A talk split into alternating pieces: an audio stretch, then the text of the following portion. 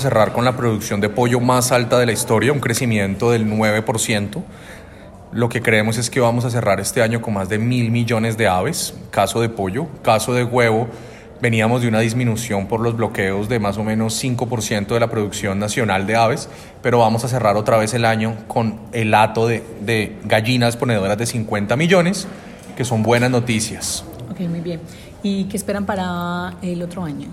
Pues el otro año esperamos continuar una senda de crecimiento. No creemos que sea una senda de crecimiento tan alta como la que tuvimos en pollo este año por el costo de las materias primas y sencillamente que producir alimentos cada día es más costoso. Entonces los productores necesitan más capital, pero al menos sostener eh, al menos el, el, la producción que tenemos en la actualidad. ¿Cuántos huevos consumen en promedio los colombianos? Un colombiano se come en promedio 334 huevos, no obstante... Al año. Al año, un colombiano promedio. No sé. Al año, en Colombia nos comemos 17 mil millones de huevos. Muchos huevos. Muchos huevos.